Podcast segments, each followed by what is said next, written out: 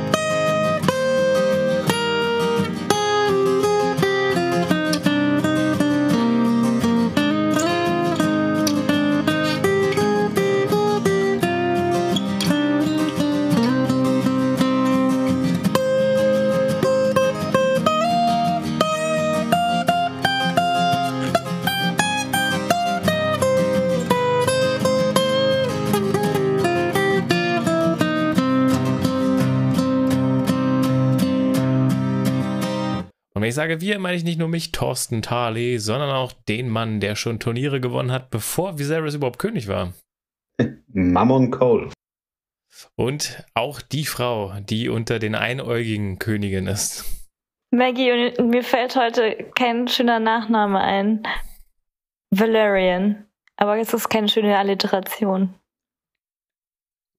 Es müssen nicht immer Alliterationen sein.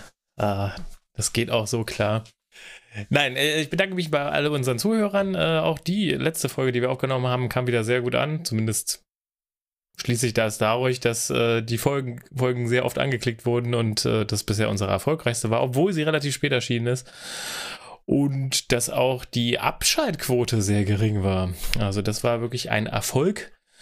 Und dem wollen wir natürlich anschließen und uns jetzt auch um die siebte Folge kümmern. Äh, Driftmark heißt auch auf Deutsch Driftmark. Regie führte Miguel Sapochnik, wie auch schon bei der Folge davor und auch bei diversen Episoden von Game of Thrones.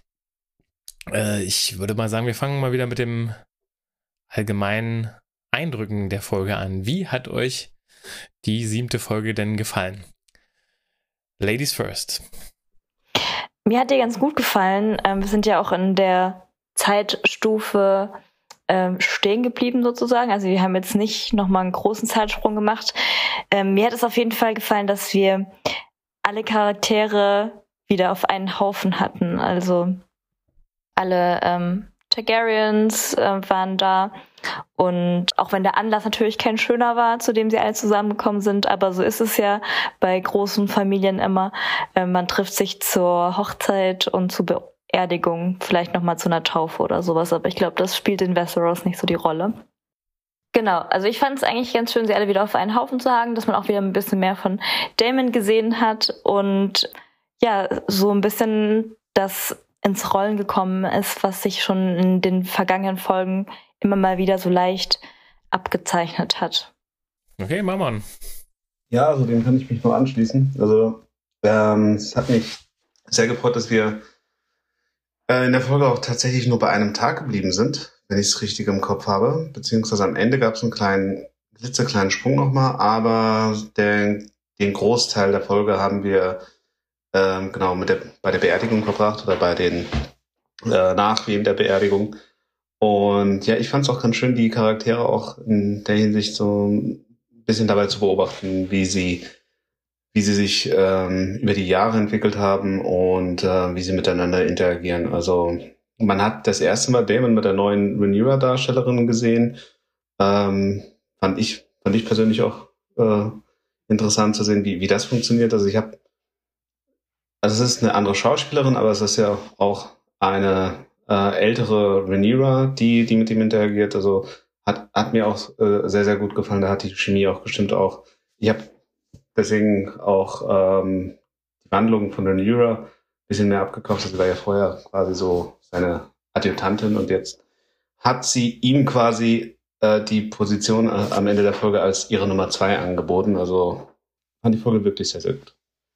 Dem kann ich mich tatsächlich nur anschließen. Also für mich war es, glaube ich, so die, die Folge, die jetzt nochmal endgültig so den Haken in mein Fleisch gesetzt hat. Also ich habe jetzt angebissen, ähm, ich glaube, durch diese ganzen wenn, also weil, weil wir irgendwie beides hatten, ne? wir hatten, sind verharrt, aber gleichzeitig gab es auch wieder neue Wendungen, neue Entwicklungen und ich, das war jetzt irgendwie dann, ich saß gebannt vorm Fernseher und äh, habe tatsächlich gedacht, so scheiße, ich will jetzt unbedingt wissen, wie es jetzt noch weitergeht und oh, what the fuck ist jetzt hier alles passiert. Und ich muss dazu sagen, ich hatte die Passage im Buch schon gelesen aber es hat mich völlig überrascht, weil äh, es tatsächlich irgendwie so ein, so, so ein Absatz, äh, kein visuelles Medium, ein Podcast leider kein visuelles Medium, aber ich sag mal, es, es wird alles auf einer Seite geschildert und irgendwann hinten im Hinterkopf war schon so, hä, kennst du das schon? Und dann habe ich tatsächlich äh, meinen E-Book-Reader genommen und habe gesehen, dass ich genau auf der Seite war, wo so diese Hauptsachen, die hier passieren, äh, so alle passieren. Und ich dachte so, okay, aber irgendwie hat es mich trotzdem überrascht. Ich weiß nicht. Ich bin, was das angeht, glaube ich, doch kein guter Buchinformant, aber es liegt auch ein bisschen daran, dass, wie, wie gesagt, die meisten Sachen so in so einem Absatz äh, irgendwie geschildert werden und äh, man teilweise dann doch irgendwie noch mehr auf die großen Sachen zielt und nicht ähm, also das große Ende und nicht äh, die Passagen, die dann so schnell abgehakt werden. Und man kennt, ich kannte die Kinder dann noch nicht so richtig, so habt ihr noch nicht vor mir visualisiert und so. Darauf schiebe ich das jetzt mal einfach. Nee, aber trotzdem hat mich das äh, unglaublich gehuckt.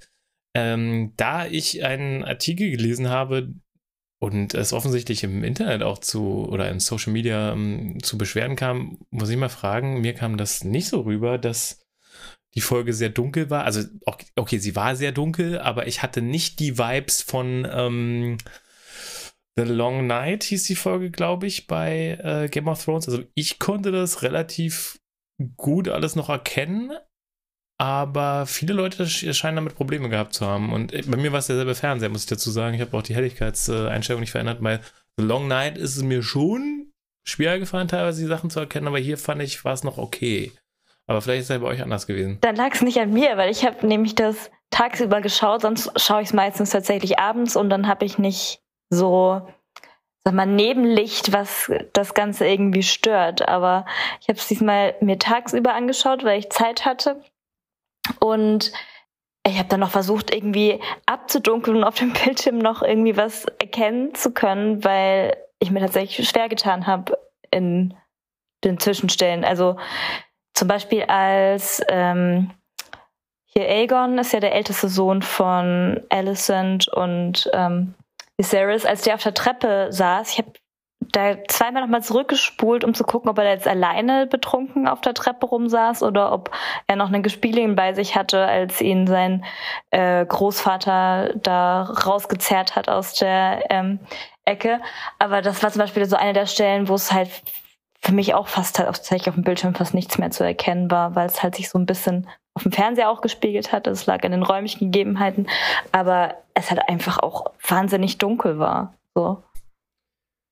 Ja, also ich, ich muss sagen, vielleicht bin ich von meinem Fernseher auch verwöhnt. Äh, ich habe einen OLED-Fernseher und ja. mir, ist das, mir ist das gar nicht aufgefallen. Also ich habe alles wirklich sehr, sehr gut erkannt, bis auf als äh, Amond äh, Vaga, Vega ähm, mhm approached hat. Und ähm, da hatte ich dann so Schwierigkeiten, was zu erkennen. Aber ich glaube, das war dann auch so gewollt, weil du siehst dann, wie Vega, äh, ich glaube, das ist ein Weibchen, oder?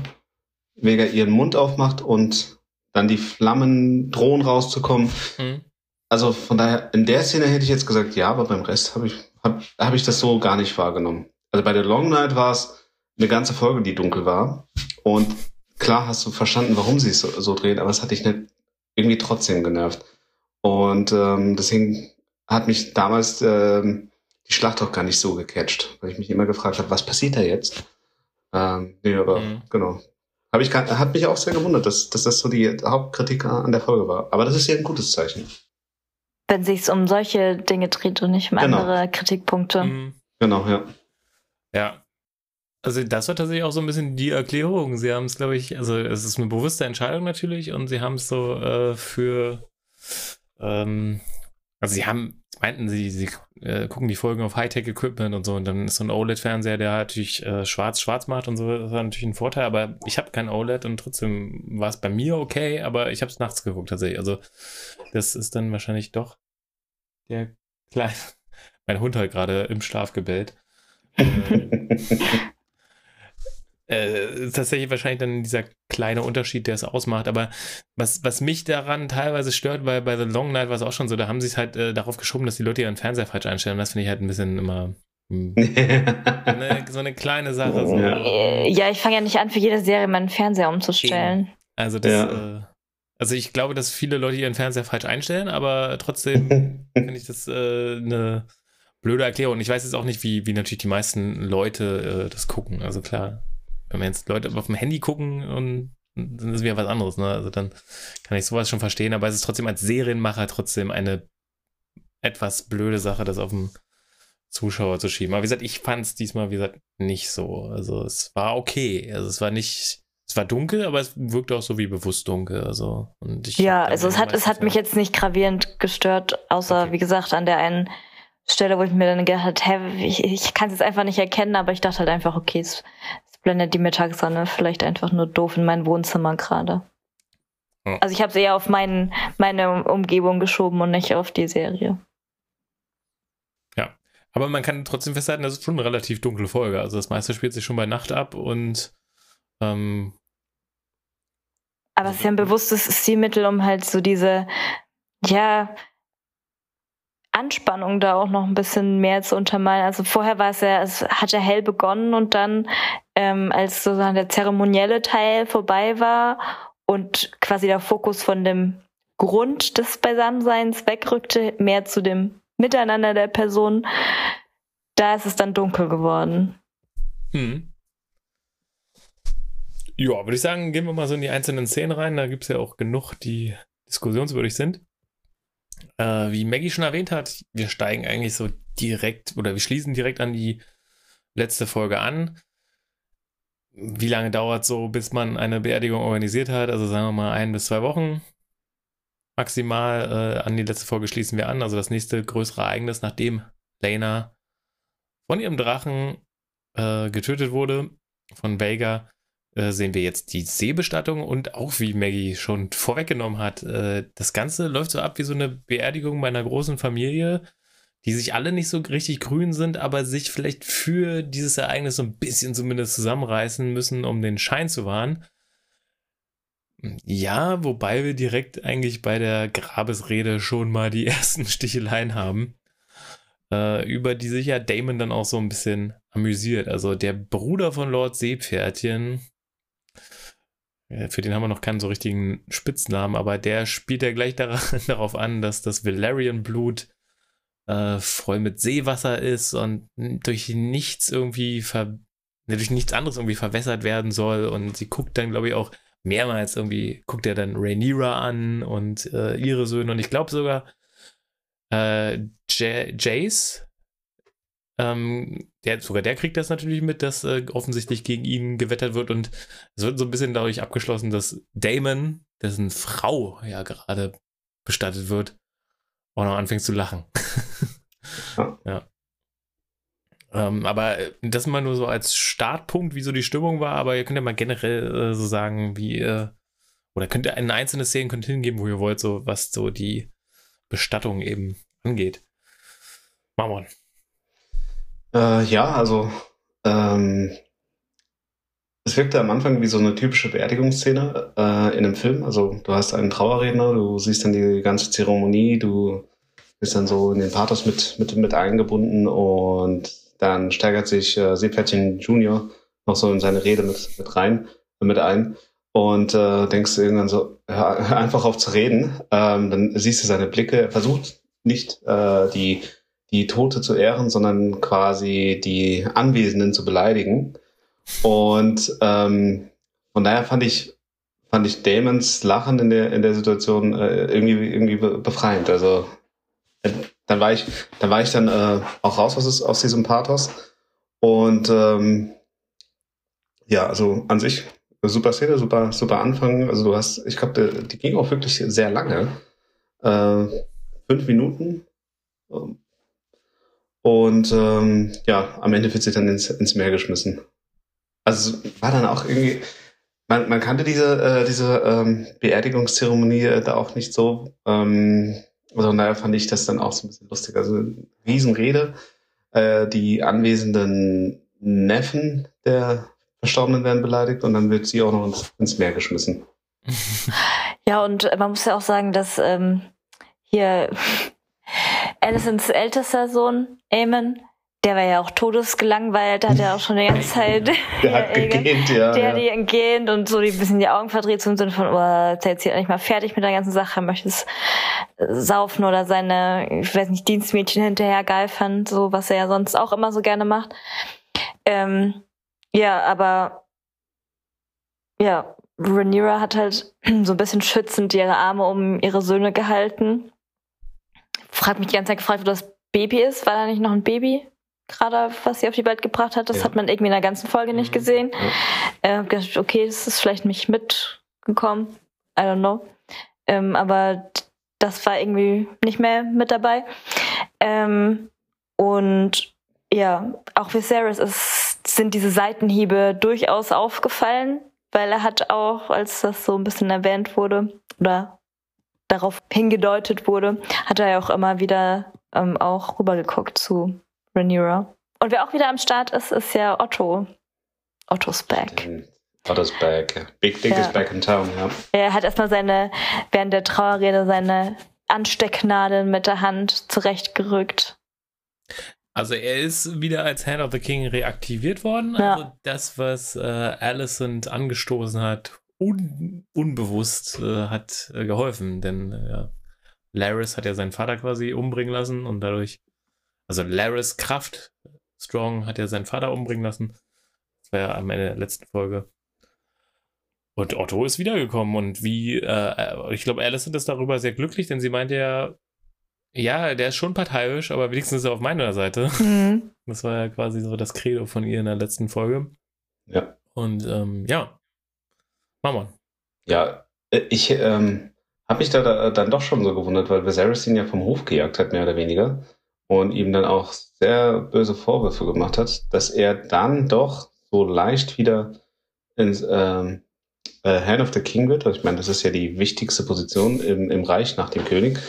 War schon verwunderlich, aber es zeigt dann halt auch, was für einen Einfluss Alicent mittlerweile ähm, hat am Hof. Und ja, ich muss sagen, Otto war so einer der Minuspunkte der Folge, weil ich hatte das Gefühl gehabt, er war da, um da zu sein. Also ja, er zeigt dann auch noch sein Revers. Ähm, äh, und so wirklich viel zu der Folge hat er nicht beigetragen, bis auf dass er einmal Aegon so schön ins Bett schickt. Äh, das, hat, das hat er dann so ein bisschen Timon-Vibes. Ja, er hat am Ende noch so eine kleine Ja, so Szene, eine kleine Rederolle. Auch das war, wirkte so ein bisschen deplatziert, so, ja, jetzt tust du das, was nötig ist. Sehr gut. Ja, das haben wir gesehen, dass sie das macht. Ähm, Aber gut, dass du es nochmal sagst, Otto. Ja, Ja. das stimmt schon. Ja, jetzt, wo du es sagst. Ich habe mir das aber, aber notiert immerhin. Ja, also er treibt die Handlung jetzt nicht voran. Er ist halt Zeuge, sag ich mal. Ja, Aber es, es steht auch ein bisschen dafür, äh, also es hätte mich jetzt gewundert, wenn Viserys jetzt jemand ganz neuen irgendwie engagiert hätte. Also ja, er ist ja jetzt auch hier, ähm, ich will jetzt nicht sagen, er ist verzeihend, aber er, er sagt ja zu Damon schon so, komm doch mal zurück nach Hause. Ja, was ist lang genug, haben wir uns jetzt rumgestritten oder Das lang genug in Zeit. Ähm, Ja, das gibt es eben auch bei Familienfesten, ne? Da gibt es dann auch den einen, der sagt, äh, ey, wir sehen jetzt, dass sie, oder Familien, in dem Fall eine Trauerfeier, ey, du siehst, unser Leben ist vergänglich, wollen wir uns nicht vertragen, äh, komm doch zurück nach Hause. Äh, und äh, macht das ja auch wieder mit dieser typischen Viserys Naivität. Ja, er, er hat halt so eine bestimmte Sicht auf die Welt und äh, davon lässt er sich auch nicht abbringen. Also ab und an ähm, kehrt dann äh, der Realismus bei ihm ein, dann erkennt er, dass äh, Damon ihm, ihm mehr schadet, aber sobald genug Zeit vergangen ist, ähm, geht er auf ihn zu oder lässt zu, dass Damon sich bei ihm einschleimt. Ja, Sehr bezeichnend war ja natürlich auch, ich meine, gut, Damon ist quasi eigentlich derjenige, der am offiziell am meisten trauern müsste, weil er seine Frau tot ist. Aber er, ähm, Viserys ist der König, der dazu noch ja, sehr krank ist, aber Damon lässt ihn quasi zu sich kommen. Also er lässt ihn nicht wirklich zu sich kommen, aber Viserys muss aufstehen und dahin gehen und natürlich seine, sein Beileid äußert man schon, indem man auf die Person, die am meisten trauert, zugeht, aber in dem Fall ist so diese Machtposition dann irgendwie dann ein bisschen auch umgedreht. Ja, ja. ja. Ja, aber man merkt halt auch, Viserys ist so am Ende. Also er ist am Ende seines, seines Lebens und er versucht nochmal mit allen Frieden zu schließen. Ähm, versucht auch ja, vehement oder krampfhaft diesen Frieden auf, aufrechtzuerhalten. Versucht auch noch das letzte bisschen Autorität, was er hat, zusammenzukratzen, äh, um zum Beispiel auch äh, Rhaenyras Kinder zu schützen, aber es gelingt ihm einfach nicht mehr. Also weder das eine gelingt ihm noch das andere. Nee, gar nicht. Er denkt dann irgendwie so ans, ans äh, also er weiß so irgendwie, okay, ich möchte, dass Damon wieder da ist, ich möchte, dass sich die ganze Familie verträgt, aber das sagt er dann einfach nur so, ne, ich möchte das. aber ja, und dann ist äh, egal, was passiert ist oder was unausgesprochen, naja, es ist jetzt eigentlich nicht mehr unausgesprochen, aber was im Raum steht, ähm, sehen wir mal alle drüber hinweg. Ich möchte, dass wir uns vertragen. Ich bin der König, also ist das auch gefälligst so. Tatsächlich, ja. ja. Und was er natürlich auch noch macht, äh, also was ein bisschen darauf schließen lässt, dass er nicht nur körperlich nicht mehr auf der äh, Höhe ist, sondern auch geistig, ist, dass er zu Alicent Emma, Emma sagt. sagt ja. Ja, stimmt.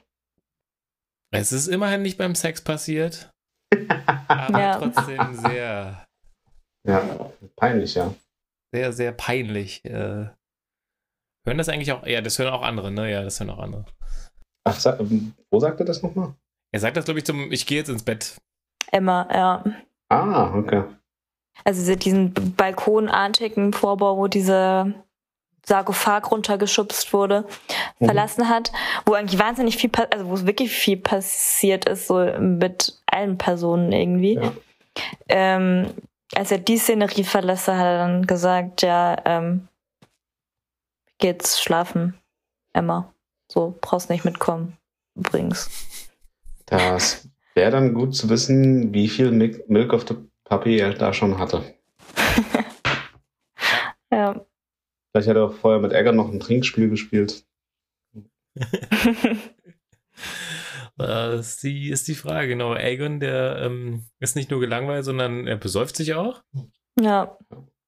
Und ich meine, bei solchen, ich sag mal, bei, bei fiktionalen äh, Werken ist es ja meistens so, entweder wird durch dieses Trinken gezeigt, jemand hat jetzt gerade irgendwie ja, einen großen Verlust irgendwie zu beklagen oder, oder eine ähm, emotional sehr aufwühlende Situation und da wird dann gezeigt, er betrinkt sich jetzt, ähm, und, um zu zeigen, wie nah ihm das geht. Oder man will zeigen, dass es, dass es jemand ein Alkoholiker ist. Und ich glaube, in dem Fall haben wir das mit dem zweiten zu tun kann ich mir zumindest vorstellen, dass wir vielleicht hier nicht mit so einem, also er wirkt ja schon die ganze Zeit so, dass falls er mal in die Position kommen würde, Macht zu haben, dass er vielleicht nicht der ähm, verantwortungsvollste wäre, dass wir das jetzt hier noch ein bisschen weiter etablieren. Ähm, indem wir eben zeigen, wie viel er trinkt und Frauen anmacht oder Bedienstete. Ich glaube, es ist einfach sein Zeitvertreib bei solchen Veranstaltungen. Was soll er sonst machen, so ungefähr? Er hat kein Interesse mit irgendjemanden groß zu interagieren, also hält er sich halt an seinem Glas fest. So. Also an, mit irgendjemandem zu interagieren, höchstens halt noch mit den Bediensteten, den weiblichen, aber sonst ist ihm der Rest eigentlich so ziemlich Wurst. Er hatte ja da auch noch eine, ähm, eine etwas längere Unterhaltung mit seinem Bruder. Da erfährt man ja auch, dass er seine Schwester heiraten soll in ja. Targaryen-Manier. Und ähm, da, genau, das ist dann die eine etwas längere Unterhaltung, wo man dann ähm, genau auch äh, mitbekommt, was er von seiner Schwester hält oder was beide von der von der von der Schwester halten. Sie haben beide eine andere Sicht auf die Dinge. Also während Amond sagt, ja, es ist deine Pflicht, du musst das halt machen und äh, wenn ich an deiner Stelle wäre, würde ich es durchziehen, was halt auch so klingt, so ich würde meine Pflicht erfüllen. Und er sagt, naja, sie, sie ist ein bisschen ähm, beschränkt. Ja. Ja. Sie stehen beide auf langbeinige Wesen. Also die eine halt mit acht Beinen und er halt Frauen, so ungefähr, weil Das ist ihre einzige Gemeinsamkeit. Und sonst finden beide, dass sie einfach einander Marmel hat, aber. Du schon meintest, wir erfahren, dass die beiden vermählt sind und ähm, also zumindest einander versprochen. versprochen. Einander ja. versprochen sind, genau. Und ja, also das, ja, was das Schlimmere ist, natürlich ist nicht, dass sie verwandt sind, sogar sehr nah, sondern ähm, ja, dass sie ein bisschen absonderlich ist, wobei er halt auch selber relativ absonderlich ist. Ja. Aber auf die gute Weise. Aber was, was ganz interessant ist, ist, dass Aemon zu ihm sagt, sie wird mal deine Königin. Was ja heißt, dass er König wird. Also bei den Kindern ist es fest eingepflanzt, dass Aegon der König wird. Ja. ja. Die wurden da schon in die richtige Richtung getrennt mittlerweile von mhm. Alicent. Ja, also es setzt sich fort, was wir in der einen Folge hatten, die Second of His Name hieß, äh, dass er als Aegon geboren wurde, äh, schon ausgerufen wurde. Er ist Aegon the Second of His Name und damit ja nach Aegon the Conqueror der zweite König werden soll. Also dieser ähm, dieses Thema, dass äh, Rhaenyra wohl nicht akzeptiert werden wird als äh, Thronfolgerin auf Viserys, das setzt sich ähm, immer weiter fort und hat sich auch ja, bei denjenigen, die be betroffen sind, irgendwie so durchgesetzt. Obwohl Aegon in der letzten Folge, dass er eigentlich noch gar nicht so richtig bewusst war. Oder was heißt nicht bewusst war, aber sagen wir mal so, er nimmt diese Pflicht, die alle ihm zuschreiben, zumindest nicht an. Insofern er fällt sich ja sehr äh, rücksichtslos oder, oder eben, eben sehr auf den Spaß aus, wie zum Beispiel äh, aus einem offenen Fenster zu masturbieren auf das Volk runter. So, das ist ja eher so sein Lifestyle. Und ist jetzt die Frage, ob das jetzt sein Charakter ist oder ob, wenn er wirklich der direkte Todfolger, der offizielle wäre, ob er sich dann vielleicht sogar ein bisschen anders verhalten würde. Aber er wird auf hm. jeden Fall nicht auf seine mögliche Rolle adäquat vorbereitet.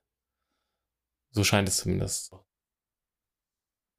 Weil Vernier schickt ja dann ihre Kinder oder ihre Söhne oder den älteren Sohn zu den Kindern von Damon, um ihnen Trost zu spenden in der schwierigen Stunde. Und da ja, meinte er genau. noch, ja, wir trauern ja auch unseren Verlust, wir trauern mhm. ja auch unseren Verlust so von den ähm, Kraft.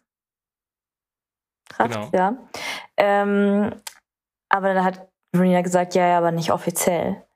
So. Nicht offiziell, genau, ja. Du das ist auch schade quasi, aber wir sind jetzt ja. hier und spende mal Trost. Und, ähm, und da sieht man auch so ein bisschen, dass wenigstens die oh, Baylor und ja, ist die andere, die Zwillingsschwester.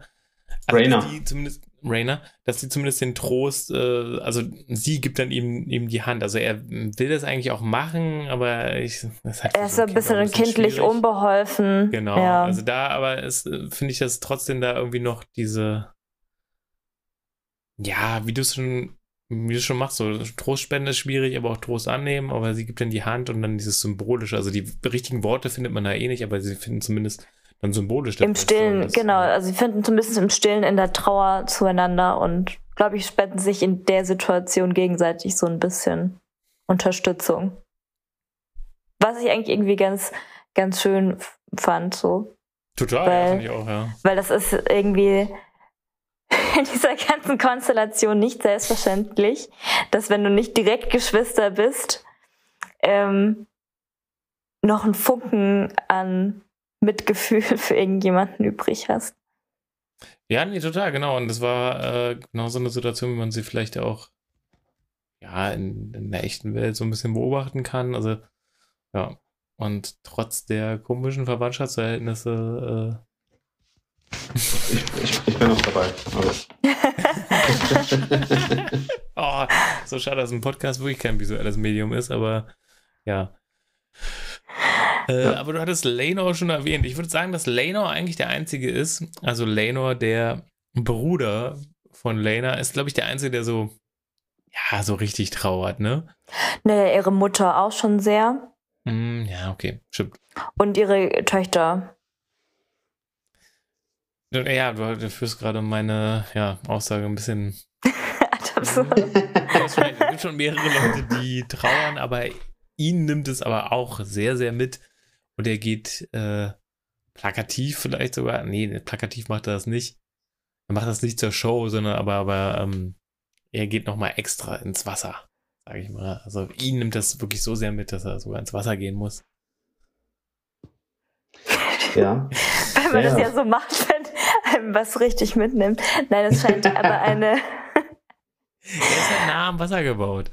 Ja, snap. Bei denen ich ist Wasser er dicker als trauert. Blut. So. Er, er, er trauert sehr stark und drückt das dadurch aus, dass er äh, alleine sein will und geht dann natürlich an den Ort, wo kleine Seepferdchen am liebsten sind, nämlich ins Wasser. So. Er will ihr einfach nochmal nahe sein.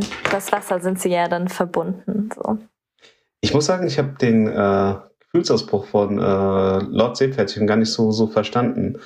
Der dann den Lover seines Sohnes zu sich äh, ranzieht und sagt, äh, hol den Gönner da raus. Also, ähm, weiß nicht, ob, ob das dann nicht so angebracht war oder ob Männer äh, vom Driftmark stärker und härter sein müssen, aber ähm, wirkte, wirkte ein bisschen seltsam. Oder er hat einen Grund gesucht, äh, um den Karl ähm, mal anzu, anzuschnauzen.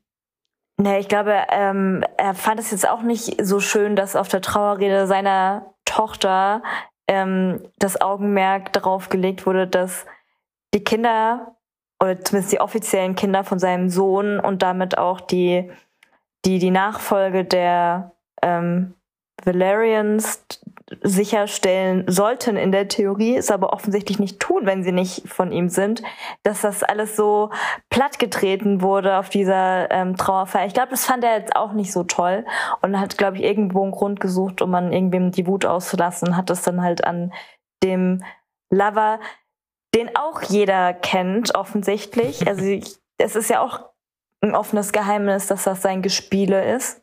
Ja, Ähm, an dem hat das dann ausgelassen. Ja, okay. Ja. Also Ja, das war, das hat für mich eher so erklärt. Also das, Das dass er jetzt ja nicht Sinn. per se die Ja. Trauer nicht verstanden hat, sondern eigentlich eher, dass er sich mitgedemütigt gefühlt hat, weil seine Enkel nicht wirklich seine Enkel sind. So. Ja, ja das, das macht in der Hinsicht auch Sinn, weil er dann äh, später in, mit, in der Unterhaltung mit seiner Frau dann auch darauf drängt, dass die Söhne von Rhaenyra trotz allem äh, Driftmark einmal erben sollen und beziehungsweise Lucerys, also Luke soll das Ja, mal äh, Als erben, zweiter, weil ja. Jacaerys wird König, nee, äh, ja, Jacaerys wird König und Lucerys äh, wird dann halt der Vasall, der Driftmark bekommen soll. ja. Mhm. Nee, tatsächlich. Vor allen Dingen, äh, was ich da auch sehr äh, beeindruckend oder, äh, nee, nicht beeindruckend, ergreifend fand, ist, äh, wie natürlich Luke darauf reagiert und sagt so, ich will das alles nicht. Also ein bisschen, ein bisschen Jon Snow, Ah, mäßig, ne? I don't ja. want it. Aber ein bisschen besser als Jon Snow, nämlich, weil das bedeutet, dass alle anderen tot sind. ja. Ja, Ja. Und äh, da. Der hat halt das begriffen, ja, er hat ähm, das halt begriffen, worauf das Ganze hinausläuft. Es müsste alles sterben, damit er halt irgendwie so einen Rang und Namen bekommt. Ähm, ja. Und das möchte er nicht. Natürlich, ich meine, wie alt ist er? Sieben, acht Jahre oder sowas. Ja. Ähm, da kannst du mit dem Konzept Tod, fängst du ja auch erstmal an, dich auseinanderzusetzen und dann gerade bei einer Beerdigung, dann stirbt deine Tante. Ähm, Die ja auch noch nicht so alt sehr- genau. noch in sehr jungen Jahren sozusagen und ähm, siehst, was das alles hinterlässt für ja Konsequenzen, dass dein Vater da auch so von der Trauer dahin gerafft ist. Also er hat ihn bis dahin ja noch als seinen Vater so angesehen und noch nicht so viel von den ganzen Mauscheleien mitbekommen, die da um seine Herkunft herrschen. Ja. Und da habe ich mir auch gedacht, ach Gott, ja, der Kleine tat einem so ein bisschen leid. Ja, ja, tatsächlich, aber auch wieder großartig gespielt. Also ich habe Ja, ich hab in dem Moment gar nicht gedacht, dass es ein Schauspieler ist, sondern dass es ein Kind wirklich so krass reflektiert. Ja, wenn, wenn ich der Lord hiervon werde, seid ihr alle tot. Ja, und ja, fand ich so auch so, so naheliegend, ne? Also, das ja dann. Ähm, also, jetzt ist auch nicht so, was ich manchmal bei, bei Kinderrollen dann irgendwie so finde, wenn die zu krass ähm, um die Ecke denken können und was weiß ich was. Und hier ist einfach so, ja, das, das Unmittelbare, das, das checkt er natürlich. Auch in dem Alter checkt das jeder, okay. Ähm, sehr, ja, auch der, der Emotionsausbruch einfach großartig, ja. Ich finde das auch ein, eins meiner Highlights, muss ich sagen, tatsächlich. Ähm, Tatsächlich, ja. Ähm, etwas, äh, die Situation wurde ein bisschen besser gelöst als bei Der König der Löwen, wo Simba ein Lied davon singt, was er machen wird, wenn sein Vater tot ist.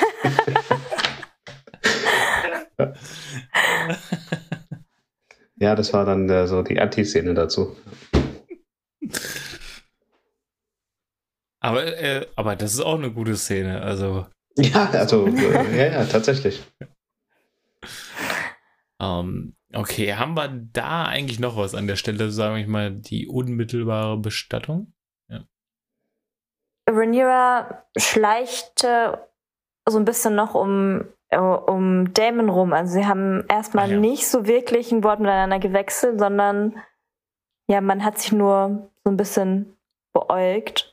Ähm, so direkt miteinander in Kontakt getreten, obwohl sie ja auch jetzt jahrelang eigentlich nicht so wirklich gesehen haben. Haben sie eigentlich da noch nicht.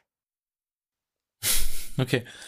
Ähm, ja, genau, die haben sich beäugt. Und auch Alicent hat, ähm, also ich glaube, wenn, wenn Rhaenyra so reinkommt, hat Alicent so einen, so einen ganz komischen Blick, so ihr äh, nicht zugesandt, sondern ey, was macht die denn hier so in der Art? Also, sie wusste, glaube ich, schon, dass sie da kommen wird, aber auch so, oh Gott, jetzt habe ich gar keinen Bock darauf, dass die auch noch hier ist und so. Ähm, wie gesagt, nicht unerwartet, aber ach, komm mal, nicht so eine Szene.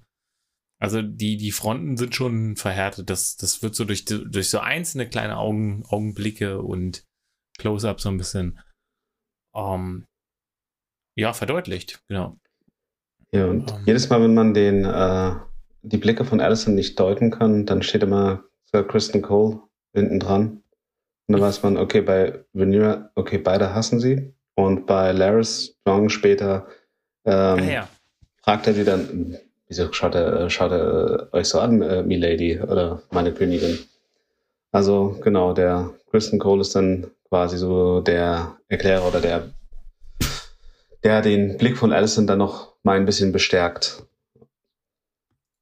Ja genau, er guckt dich die ganze Zeit eigentlich an, äh, schon, schon seit du angekommen bist so, und dann also, sie sagt, glaube ich, sowas, nee, er trauert ja um seinen, seinen Vater oder nee, oder er ist stolz. Nee, er ist dass stolz, weil er jetzt- Genau, ja. schon eigentlich umgekehrt. Er, er ist stolz, dass er Harrenhal hat, genau. Das ist das, was du in deinem Blick siehst, auch ein bisschen. Ja. Ah. Hm. Ja. Ja, ist auch eine gute Erklärung. Äh, der würde das äh, Lied von Simba auch singen. Ja. ja. Ja. Ah, genau. Aber ich glaube, dann äh, können wir da ein bisschen weiter weggehen. Genau, wir hatten, glaube ich, alle Punkte, die ich so ein bisschen hatte. Ähm, dann nach der, also dann wird es ja langsam dunkel, sage ich mal. Dann wird die Folge, geht die Sonne unter und äh, wir haben noch ähm, das Ganze entwickelt sich so weiter so und die, die, nach so einem, nach so einem Begräbnis kommt eigentlich immer so ein Leichenschmaus. Und äh, der fällt hier äh, aber auf eine gewisse andere Art äh, irgendwie aus. Und ähm, da ist aber trotzdem so, dass sich die Leute dann eben alle mit, miteinander unterhalten und dann Leute, die äh, länger nicht mehr miteinander geredet haben, treffen aufeinander und unterhalten sich und reden dann auch über andere Themen, als nur einfach an die äh, Verstorbene zu gedenken. Und da wollte ich einfach mal euch fragen, was bei euch da so am meisten hängen geblieben ist. Stichwort zum Beispiel Lord Seepferdchen und seine Frau. Äh, meinst du Da jetzt, hast du wo vorhin sich schon dann- äh, drauf angedeutet. wo, wo dann alle sich zurückgezogen haben? Also wo sie Genau, dann nicht mehr auf erstmal Balkon. zurück. Ja. Genau.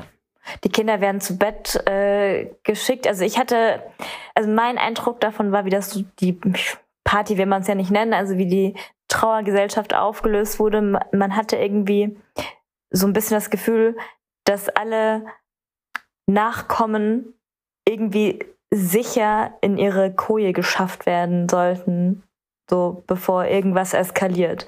So, der Betrunkene wird von der Treppe noch ähm, von seinem Opa äh, ins Bett getreten, sozusagen.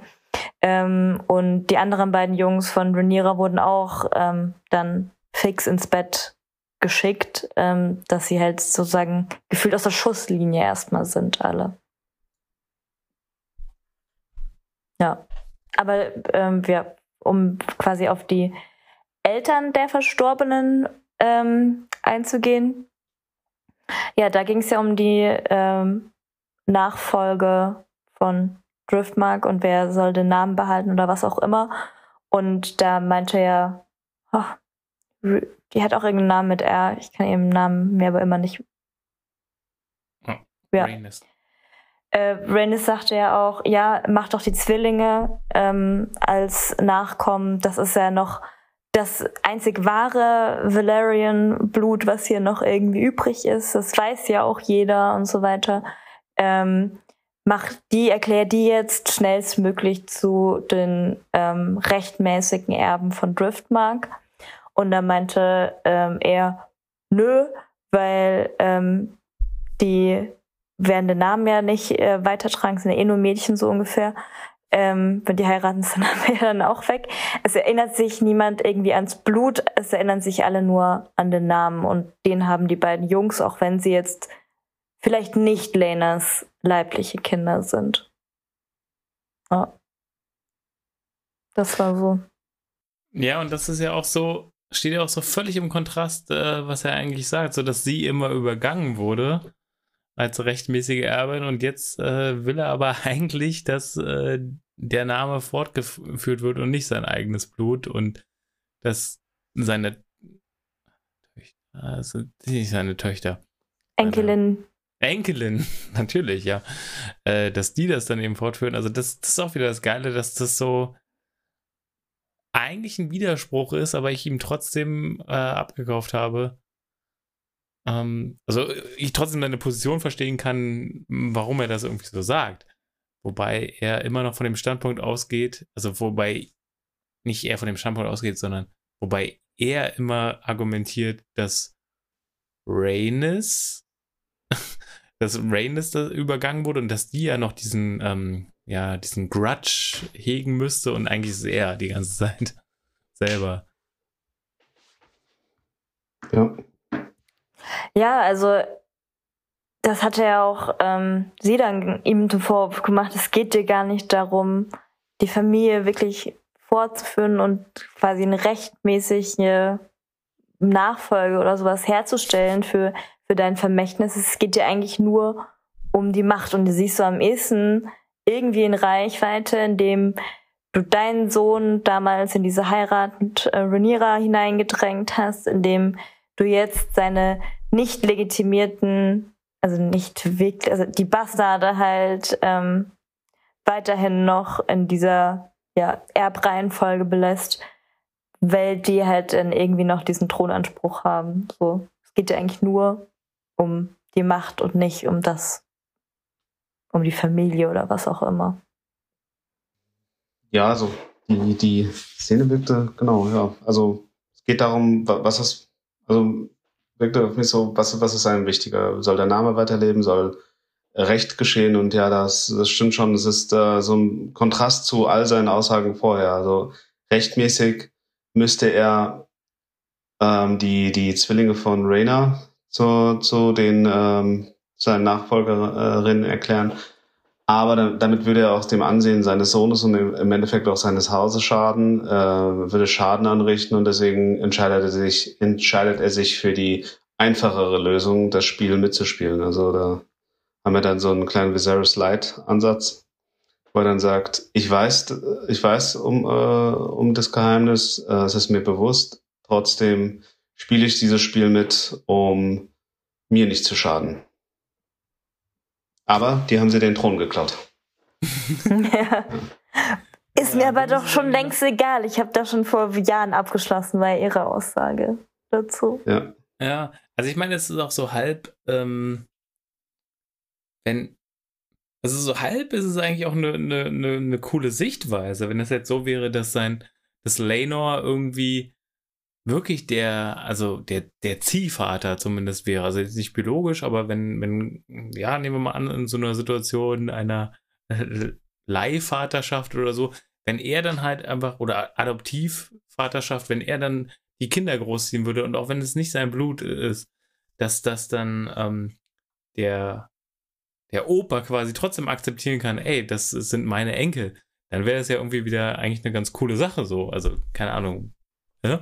ja. Aber dem ist ja auch nicht so, unter anderem auch, weil Lenor ja sich auch nicht so sehr um seine Kinder gekümmert hat und so weiter, aber ja, darum geht es nicht. Im Endeffekt sagt er nur, ja, Hauptsache der Name ist da. Und das ist dann auch wieder, wieder so ein bisschen fragwürdig. Es könnte eine moderne Geschichte eines Samenspenders sein, ist es aber nicht. aber es wird ja angedeutet, dass Lena wahrscheinlich ähm, unfruchtbar ist. Weil Rhaenyra sagt ja, dass sie es probiert haben und es einfach nicht geklappt hat. Ja, sie hat es so formuliert, mhm. dass er nicht die Lust verspürt hat. Also es klang so, sie haben das Bett geteilt, aber er hat keinen hochgekriegt bei ihr, so, ja. weil sie halt ah, eine okay. Frau war. Jetzt sind wir wieder bei dem, was, was ich am Anfang bei Damon meinte, ne? Äh, und also, dass, dass er quasi dann äh, Potenzprobleme hat. Wobei Potenzprobleme nicht das gleiche sind wie unfruchtbar sein, aber ähm, ja, ich glaube nicht. Ich glaube, er hat es einfach nicht. Er konnte seine Pflicht einfach nicht erfüllen. genau, ja. Äh, aber hattet ihr da an sich noch was dazu? Also zu dem Thema Blut und Name? Ja, also ähm, der, ähm, die, das große Thema dieser Serie, Erb, Erbschaftsfolgen, äh, wie, wie die Familie weiterlebt äh, oder wie man sein eigenes Bild oder seine eigene Vision von der Familie auch über den Tod hinaus tragen kann, wird in diesem Gespräch, Gespräch gut, äh, gut reflektiert. Jede Familie versucht sich halt äh, gut zu stellen, jede Vers Familie versucht das Beste aus sich rauszuholen.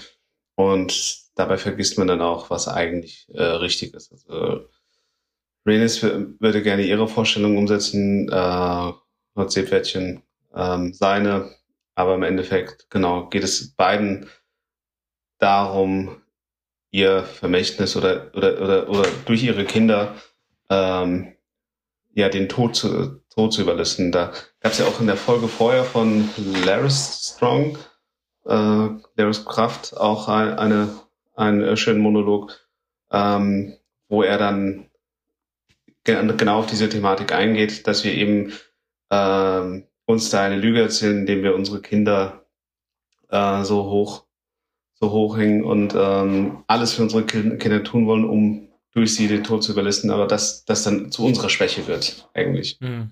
Ja. Ja. Und Lord Seepferdchen hat ja auch irgendwie in gewisser Weise recht mit all dem, was er sagt. Wenn man dann die Geschichtsschreibung anschaut, geht es da ja nicht unbedingt um Gerüchte oder was auch immer, sondern wenn dann ein Stammbaum einer Familie dargelegt wird, dann ist da der offizielle Stammbaum zu sehen und nicht der gerüchteweise wahrscheinlich leibliche Vater da reingeskribbelt, sondern da ist halt offiziell Lena der Vater von ähm, Jace und dem anderen, dessen Namen ich mir nicht merken kann. Luke. Jack und Jason. Luce, Lucerys und Lucerys, ja. Genau, Lucerys. Ähm, und nicht ein äh, ja, Abkömmling der, der Krafts. Also von daher, ähm, ja, sagt er, kümmert's ihn einfach nicht, was da geredet wird, weil offiziell ist es genau so Buster. Genau, und, und sie vertritt halt genau die andere Position. Ne? Das sind ja deine direkten Nachkommen. So. Also sie, sie bevorzugt ja äh, eher die wirklich leiblichen. Also die, die Blutlinie halt nachgehen. Das, das bevorzugt sie, also ihre Enkelin. Ja. Und was ich ja tatsächlich auch ähm, ganz, ganz schön finde in der Konstellation Rhaenyra Lena ist, dass Lena ja auch sagt, er liebt die, ähm, die Kinder von denen. Als sie miteinander gesprochen haben, er liebt die wirklich auch sehr, auch wenn es nicht seine eigenen sind und alles versucht hat, auch eigene in diese Ehe mit reinzubringen. Aber ähm, ja. Mhm. Vielleicht nicht genug. Wie er es ja selber sagt, ja. Genau, da war halt in der letzten Folge war für mich zu sehr, zu sehr Zweifel gestreut, dass er doch eher irgendwie derjenige war, der eher Party gemacht hat und nicht so für sie da war und so für die, für die Kinder da war, aber ja, kann man jetzt vielleicht aus diesen Ausschnitten auch nicht. Das war, hat er vielleicht auch selber gemeint mit dem, er war nicht genug da und er hat sie vielleicht nicht genug geliebt, auch wenn er sie sehr liebt. Genau, und das gibt es natürlich ja. auch äh, in, in, unserer Welt tausendfach ja. äh, Väter, die irgendwann es bereuen, Mütter, die es irgendwann bereuen, Kinder, wie auch immer. Und gerade sowas wird auch immer bei Beerdigungen natürlich angesprochen, ne? Ich habe mich nie genug um meine Tante gekümmert oder so. Ähm, aber jetzt zu einer ganz anderen Sache. Und zwar wollte ich euch persönlich mal fragen. Es gibt ja immer, wenn man in einer Beziehung mal war, dann gibt es ja immer so einen nicht definierten Zeitraum, den jeder für sich festlegt. Wann kann man eigentlich eine neue Partnerschaft eingehen? für mein persönliches Verständnis kam es auf jeden Fall zwischen Damon und Rhaenyra, Damon, der gerade seine Frau verloren hat, ein bisschen zu früh. Ich wollte gerade sagen, ich würde warten, bis die Frau beerdigt wurde. auf jeden Fall. Also, ich meine, wenn du, wenn du ja, auf gut, der das, äh, das wenn du, es ist schon uncool, wenn du auf der Beerdigung deiner Frau mit deiner neuen Freundin erscheinst. Auch wenn vorher schon mal was gelaufen ist, ne? Aber ich hätte, ich hätte jetzt gesagt, so die Hälfte von der Zeit, die die Beziehung war. Mhm. Daran habe ich mich noch nie gehalten, aber ich würde sagen, so wäre es in Ordnung. Ja. Aber wird das ein bisschen erhöht, wenn, äh, wenn man verheiratet war und wenn man, äh, wenn, wenn die Frau gestorben ist? Das ist ja auch wieder. Also man sagt ja, bis, bis das der Tod scheidet oder so. Ja, also dann ist doch, also ist doch bahnfrei offensichtlich. Ja, also Damon sieht auch nicht so aus, äh, als, sagen wir mal, als, als würde er das unbedingt wollen. Es ist so, Rhaenyra fragt ihn, bietet ihm die Position an und er sagt, alles klar. Ich glaube, weil auch bei ihm auch so der Gedanke kommt, was hinterlasse ich auf dieser Welt. Und das ist auch so, ähm, äh, das, was ihn ja auch in der letzten Folge beschäftigt hat. Äh, welchen, welchen Einfluss habe ich auf die Weltgeschichte gehabt? Wie werden sich die Leute an mich erinnern? Habe ich überhaupt irgendwas erreicht? Oder werden meine Seiten dann zusammengeklebt und ich werde dann vergessen geraten? Und ich glaube, das ist dann, klar, sie haben leidenschaftlichen Sex am Strand, ja, aber als er sich dann für die Hochzeit entscheidet, ist es eher ein Zweckbündnis. Also, was heißt ein Zweckbündnis? Ein Zweckbündnis mit Benefits. Aber so wirklich die Liebeshochzeit, äh, die Liebeshochzeit würde ich nicht sagen. Also da spielt dann wieder sein Gedanke äh, eine Rolle, wo er sagt, Ehen sind politische Arrangements. Äh, Damon-Fan Nummer eins, Maggie? Achso, jetzt muss ich wieder in die Presse springen. Äh, für, für die beiden. Naja, tatsächlich tue ich es ja auch wieder, weil ähm, ja, also er hat das dann alles sehr logisch verargumentiert, als sie dann auf dieser Burgmauer am Tag danach standen. Dazwischen ist aber noch sehr viel anderes Zeug passiert. Ähm, an dem Abend, ähm, als sie den Spaziergang da am Strand gemacht haben, wo sie dann auch mal ähm, in Ruhe zu zweit ähm, mal wieder sein konnten, seit Jahren offensichtlich, wie als sie darüber gesprochen haben, wie es ihnen in der Zwischenzeit so ergangen ist und welche Art von Liebe sie gefunden haben in der Zwischenzeit. Also es war es ist nicht so, dass Damon gesagt hat, oh, Lena war jetzt irgendwie meine riesengroße Liebe, aber er hatte schon positive Gefühle für sie und sie auch über ihren ähm, Liebhaber gesprochen haben. Ging es ja auch darum, okay, eigentlich waren wir ja, also hat Renier gesagt, ja, wir waren ja irgendwie die ganze Zeit schon so wir sind füreinander gemacht, wir sind aus, wir sind das Feuer, wir gehören irgendwie zusammen und ja, du hast mich dann einfach irgendwie damals alleine gelassen vor den, weiß nicht, zehn Jahren oder was auch immer, ähm, das da war. Und seitdem habe ich mich irgendwie halt selber durchgeschlagen, aber es ist irgendwie der Zeit, so zusammenzukommen oder uns zusammenzufinden. So. Ja. Und ich fand die Situation am Abend gefühlsgeprägter auf jeden Fall zwischen den beiden, als es dann auch ähm, ja zu der leidenschaftlichen Nacht kam, die sie da am Strand verbracht haben. Das war dann eher die, ähm, sie haben Gefühle wieder aufleben lassen füreinander und man hat Damon auch von seiner, sag ich mal, eher nicht berechnenden Seite gesehen in der Situation und nicht das, was springt für mich bei der Sache raus, sondern ja, er hat jetzt endlich das Gefühl gehabt, sie ist alt genug, damit er mit ihr Sex haben kann. Endlich. Ja. So, ähm, weil sie jetzt ja eine Frau ist. Ähm, und am nächsten Tag, ähm, als sie dann auch mit dem Vorschlag kam, ja, lass uns doch jetzt endlich das auch offiziell machen, unser Haus stärken, die Targaryens stärken. Das war dann tatsächlich auch eher wieder dieses, dieses ganze, die ganze politische Dimension des Targaryen-Seins. So.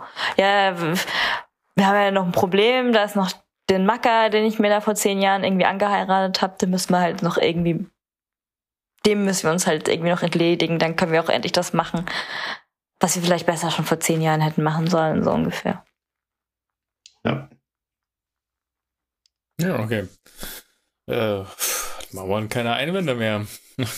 Das stimmt, ja, doch. Stimme zu, ja. ja. Ja, tatsächlich, ähm, es, es wächst zusammen, was zusammen gehört, ne? Irgendwie äh, ja. in dem Sinne. Ähm, es passt, finde ich, aus Zuschauersicht natürlich extrem gut zusammen und ähm, ja, trotzdem fällt es mir immer schwer, so dieses diese Verwandtschaftsverhältnisse irgendwie immer ein bisschen da.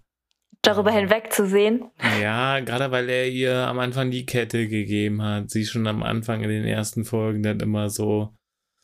Es hilft, dass die Schauspielerin tatsächlich ausgetauscht wurde, ein bisschen, aber es ist trotzdem für mich natürlich ein bisschen awkward und deswegen glaube ich, werde ich Sex on the Beach als Cocktail nicht mehr so machen wie vorher.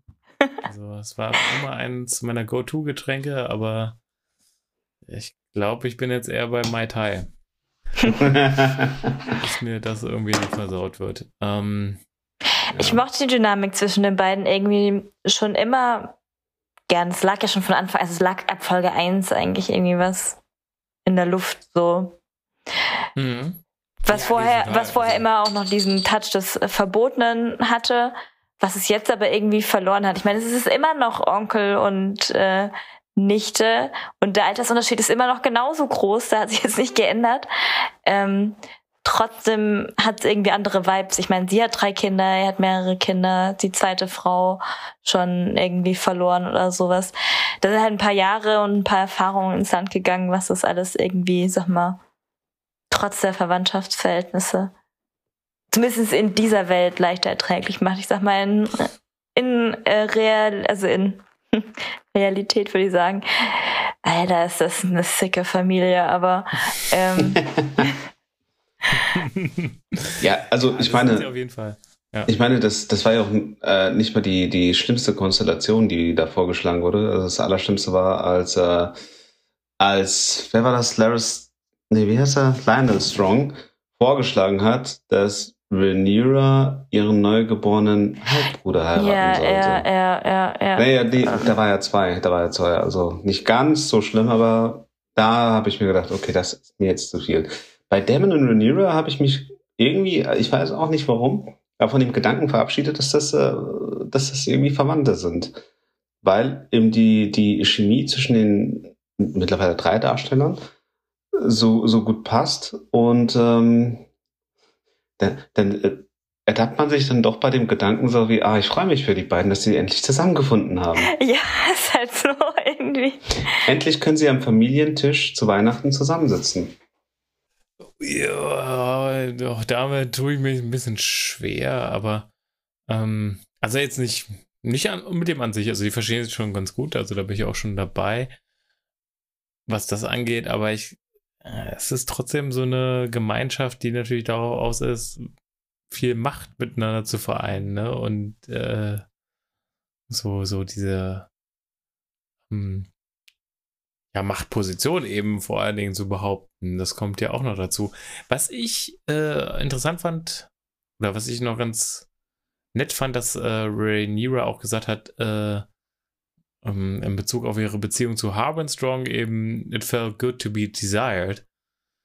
Was, was irgendwie für mich so heißt, äh, dass jetzt das nicht unbedingt die große Liebe war, sondern einfach nur, es war auch mal schön, dass mich jemand, ja, sexuell gewollt hat und dass sie das deswegen auch eingegangen ist und ähm, spricht für mich so ein bisschen mehr für, ich, eine Frauenrolle, die einfach nicht nur, oh, ja, ich will irgendwie die große Liebe finden und habe deswegen irgendwie drei Kinder mit dem, sondern eben auch irgendwie, hat auch irgendwie Lust drauf und ähm, mein aktueller Mann kann mir das nicht geben und zack.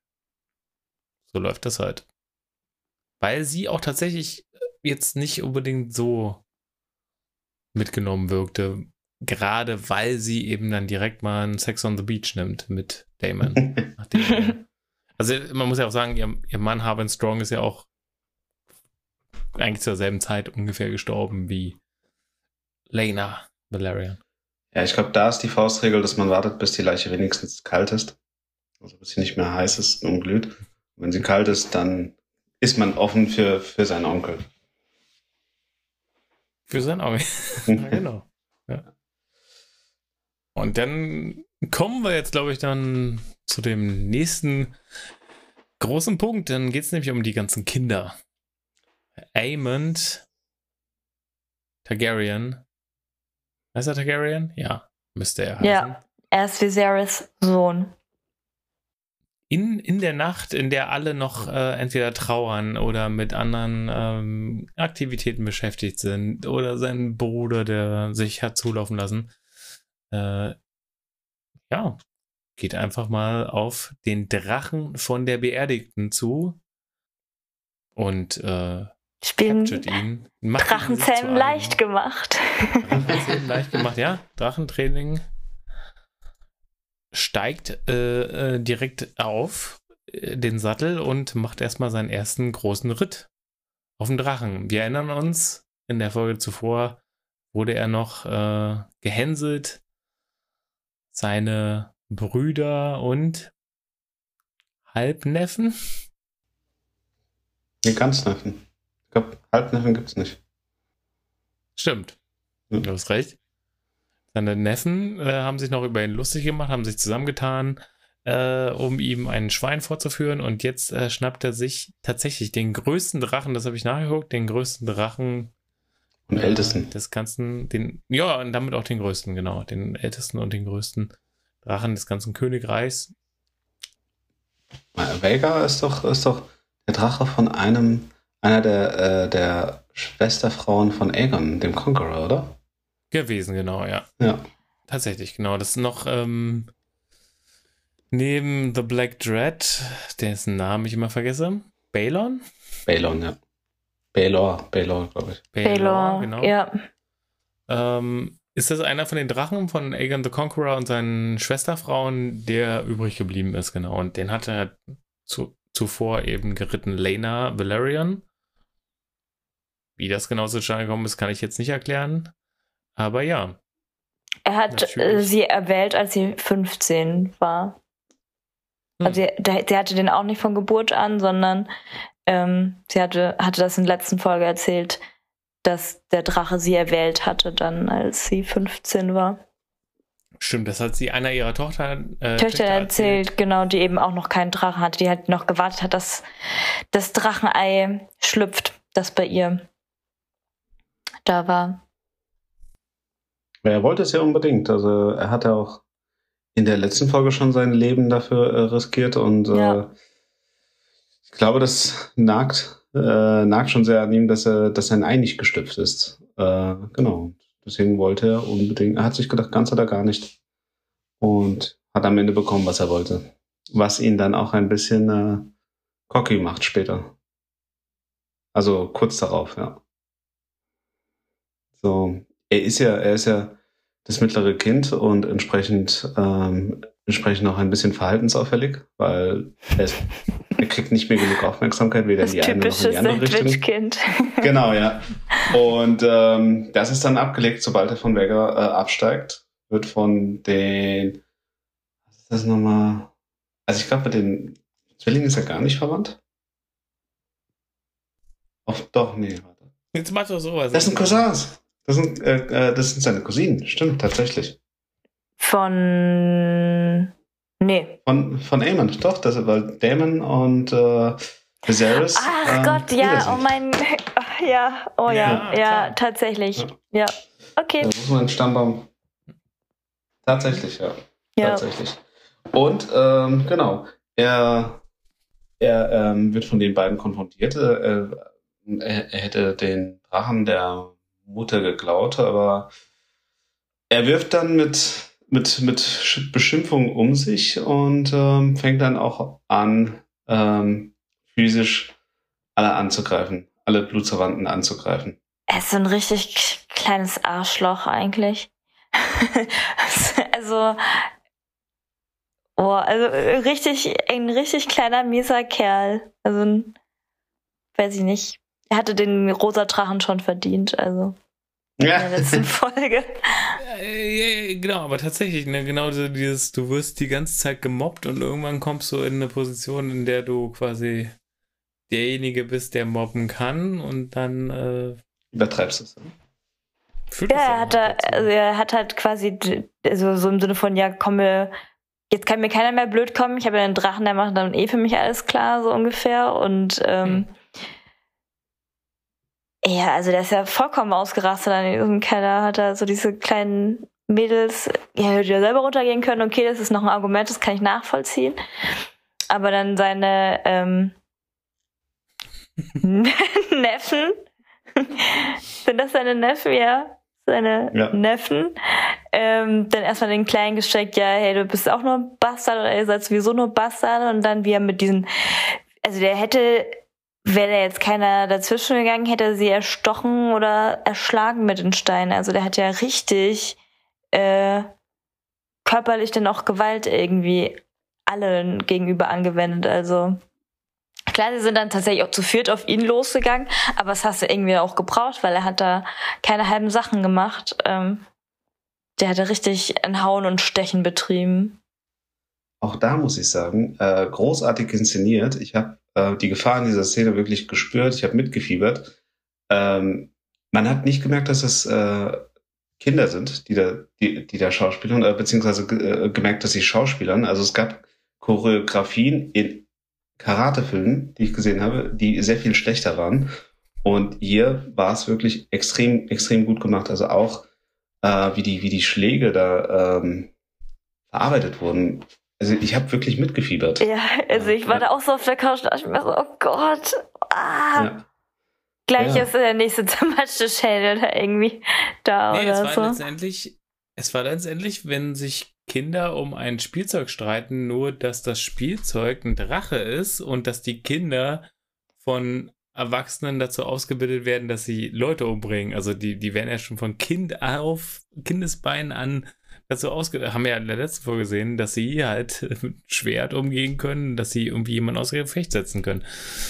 Also eine militärische Ausbildung. Und so war das. Und das fand ich auch, ähm, Und sie hatten ja auch was dabei, also ich weiß nicht, irgendeiner hatte ja, Ja. auch dann den Dolch irgendwie plötzlich in der Versteckt Hand. Stiefel oder so. Also ja, stimmt. Das war halt auch äh, krass. Ja, aber so war das da. Es ist ja nicht so, dass, dass sie jetzt dann in ihren Schlafanzügen oder Pyjamas da runtergegangen sind und sich da ein bisschen gekloppt haben oder sowas. Nö, da wird schon der, der ähm, mehr als faustgroße Stein in die Hand genommen und damit auf Leute eingeschlagen. Ja. Und der, der Dolch aus äh, irgendwo gezückt und rumgefuchtelt. Also, oh, das war schon. Ja, da sieht man die Ausbildung von Kristen Cole. Lass sie nicht wieder aufstehen. Ja, tatsächlich, ja. Ja. Ja, ja und wie gesagt, sie streiten sich um eine Massenvernichtungswaffe äh, letzten Endes, Ja. die äh, auf magische Weise irgendjemandem gehorcht. Ne? Also das ist auch krass. Ja. Also, Die prägt sich dann auch. auch. Ja. Ja.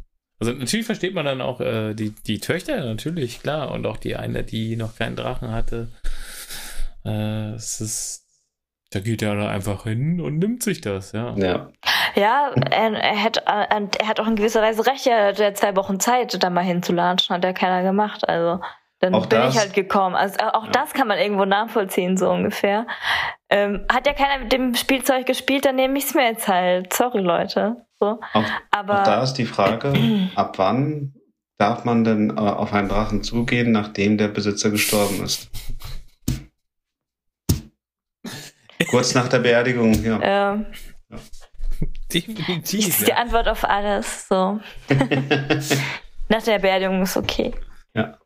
nach der Beerdigung. Also jeder äh, sein, sein persönliches Zeitfenster. es ist äh, immer noch schwierig, ja. das wird ja eigentlich dann zum Highlight der Folge. Ey, ja. Also, das fand ich großartig. Also diese, diese Szene in der, in der Halle, wo sie sich alle verbal und körperlich irgendwie an die Gurgel gegangen sind und alles ausgepackt wurde gefühlt nochmal und ähm, dann mit Nicht-Argumenten um sich geworfen wurde, wie ich bin der König und deswegen reden wir jetzt irgendwie alle nicht mehr drüber oder ich schneide euch die Zunge aus, egal wem. Keine Ahnung, das war dann das Totschlagargument am Ende. Großartig. Also diese Szene in der Halle fand ich echt super. Ja. Viserys, der, der in der Mitte steht und sagt, äh, ich werde meine Wand mit äh, Zungen tapezieren, die ich rausschneide. und alle, alle drumherum ähm, interessiert das überhaupt nicht. Ja. Also, ja, ähm, also ich war extrem schockiert, als dann ähm, es dann darum ging, wer diese Lüge in die Welt gesetzt hat, dass die Kinder von Rhaenyra nicht von äh, Lena sind. Und wie dann Aemond seinen Bruder ins Messer liefert. Und, und Aegon dann tatsächlich äh, für mich ähm, so den Höhepunkt äh, hatte, indem er einfach sagt, das weiß doch jeder. Das ist äh, kein Geheimnis. So, ja. jeder außer dir hat es akzeptiert. Ähm, was, was machst du mich jetzt dafür an? So, ja. ja. Wieso die Frage, man kann den Ursprung des Geredes wahrscheinlich nicht mehr nachvollziehen, so ungefähr. ja. So, guck sie dir doch mal an. Das war, das war halt auch schon äh, ziemlich äh, krass. Eine ziemlich krasse Aussage. Man muss bedenken, der, der arme Kerl ist wahrscheinlich noch völlig betrunken und Ja. wurde aus dem Bett geholt. Wurde aus dem Bett geholt, weil sein kleiner Scheißer vom Bruder dann hier ein bisschen Drama gemacht hat und leider ein Auge verloren hat. Sorry. Ja. Und Alicent war ja ganz biblisch unterwegs. Ich möchte auch ein Auge für das Auge, was mein Sohn verloren hat. Ja. Auge um Auge, Zahn um Zahn. Ja. Genau, und da geht aber Sir Kristen Cole, der, äh, der geht ja nicht direkt darauf los, ne? Sie muss das dann, mu- muss das dann irgendwie schon selber machen oder machen wollen. Also da ist nicht so, dass direkt alle äh, losspringen und sagen, hey, er ist aber schon, er hat schon gezuckt und dann hat aber jemand anderes ihm Einhalt geboten und gesagt, das kannst du hier nicht irgendwie bringen oder sowas. Und dann ist sie halt äh, losgesprungen mit dem mit dem Dolch, dem aus das war doch der valyrische Dolch, oder nicht? Ja. Mhm. Genau. Also äh, sie war, ähm, wie war das? Sie hat, äh, also Alison hat die Autorität des Königs komplett untergraben. Also Ja, er sagt, absolut. dass die äh, Sache erledigt ist und ähm, sie sagt dann, dass die Königin äh, das halt Ja. richten muss, wenn der, wenn der König halt nicht möchte. Und ähm, sie hat, also sie hat Kristen Cole tatsächlich die, den Befehl gegeben, ähm, ihr ein Auge zu bringen und auch damit begründet, dass er ihr äh, treu ergeben ist. Aber Kristen Coles Antwort war, ich bin dir treu ergeben, um dich zu beschützen, nicht um äh, dir Augen zu holen. Also er hat sich Mhm. tatsächlich ganz klar äh, dagegen gestellt, das zu machen. Und als er dann noch anfängt loszugehen, dann geht er im Endeffekt, also so habe ich es wahrgenommen, geht er nur los, um sie da wieder rauszuholen. Er wird dann aber zurückgehalten von, losgeht. genau, er wird dann aber aufgehalten von Dämon, äh, weil, weil der wahrscheinlich sehen wollte, wie, wie sich das jetzt weiterentwickelt. Naja, klar. Ja. Ja. Klar, Großartig. kalkuliert er das auch. Er, er schaut sich auch um und äh, ne, die anderen Kingsguard haben auch äh, die, äh, die Hand am Schwert und es ist dann so der Moment, wo er sich wahrscheinlich entscheidet, so, mache ich das jetzt oder lasse ich es sein? Und er weiß, naja, wenn er es macht, dann wird er von den anderen äh, umgebracht und deswegen sagt er ja auch ganz klar, nee, mache ich nicht.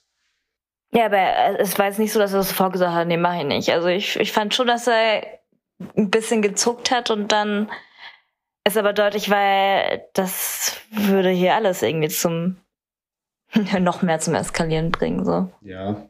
Ja, ja, klar, also er hat schon den, ja, er hat den Moment, wo er darüber nachdenkt, aber ja. er, sagt, er, sagt, dann ganz klar, nee, nein.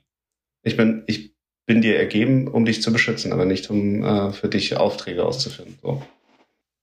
Ja, und, und ich kann dann Allisons Argumentation nicht so ganz verstehen, indem sie sagt, ja, du musst also Viserys gegenüber, ja, du musst ja dein Blut beschützen, du musst dein Blut beschützen. Dein Sohn wurde hier ein Auge von dem da drüben irgendwie ähm, zerstört.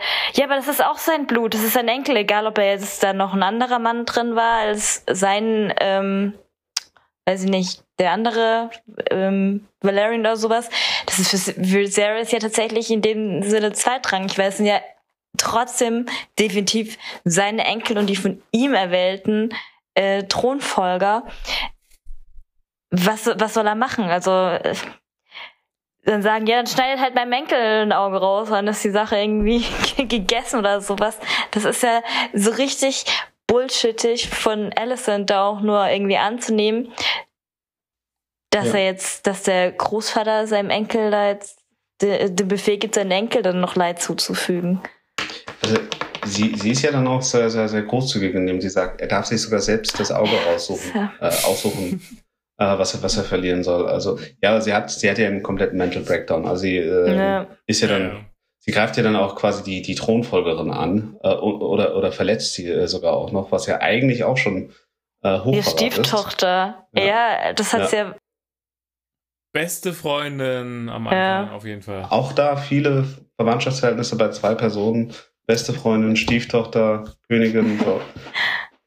ähm, ja, aber also sie hat sie hat dann komplett komplett verloren, wo sie dann auch noch ähm, so Hastirade ansetzt und wo dann halt klar wird, was sie genau an Rhaenyra stört, während sie halt immer ihre Pflicht erfüllt hat, hat Rhaenyra in ihren Augen immer so gelebt, wie sie wollte und man merkt, sie gönnt sie einfach nicht. Ja. Also, ja. Missgunst. So viel Missgunst war da irgendwie. Das, wie gesagt, das führt dazu, sie gibt einen Befehl, der wird nicht ausgeführt und dann ähm, will sie den selber ausführen und geht mit einem Messer auf Rhaenyra zu. Und zwar mit dem, mit dem Dagger, den, den äh, Aya benutzt, um äh, den Night King zu töten. Das ist mhm. oder so. Ja. Jetzt mal noch so ein bisschen nebenbei Informationen zu geben. Und äh, dann entwickelt sich tatsächlich auch so eine, eine Szene, die so ein bisschen aussieht wie ein Tanz. Also weil Rhaenyra natürlich das Schwer, äh, den, den Dagger abblockt und dann stehen die Menschen um sie rum und sie drehen sich so ein bisschen in der Szene von oben herum. Es fehlt nur noch eigentlich, dass Patrick Swayze kommt und sie eine Hebelfigur macht. nein, nein, so schlimm ist es nicht. Äh, nee, ist schon ist schon, es sieht aber ganz äh, ästhetisch aus, sogar muss ich sagen. Äh, ja, ich glaube aber. Beiden ja. reden dann eben noch mit, miteinander, ähm, weil Rhaenyra natürlich den Dolchstoß so ein bisschen abblockt. Und ja, der war ja eigentlich auch ihrem Sohn gegenüber gerichtet, so. Genau, Gar nicht ja, mal ihr gegenüber, sondern sie ist dazwischen gesprungen. Sie ah. wollte auch das Auge äh, des. Oh, welches Auge wollte sie nehmen? Vom Zweitgeborenen oder vom Erstgeborenen? Vom Zweitgeborenen. Weil der Zeitgeborene versteckt sich auch hinter Rhaenyra. Fair enough. Also macht sie es schon Was richtig. verwunderlich ist, weil eigentlich der Erstgeborene ja das Auge verletzt hatte von nee. ihm. Nee, Echt? der Erstgeborene hat das Auge verletzt, aber ja. ihr Erstgeborene hat das Auge, äh, Zweitgeborene hat das Auge verloren. Ja, und deswegen wird sie dem Zweitgeborenen auch das Auge nehmen. Puh, die Logik muss man erstmal verstehen. Wie will, man, wie will man das machen? Also ich meine, wenn du zu tief reinschneidest, stirbt das Kind und dann äh, heißt es dann wieder, ah ja, das war jetzt übertrieben, jetzt müssen wir ja. auch so dir führen. Ja. Das muss ich auch sagen, also dass äh, Hammond das überhaupt überlebt hat.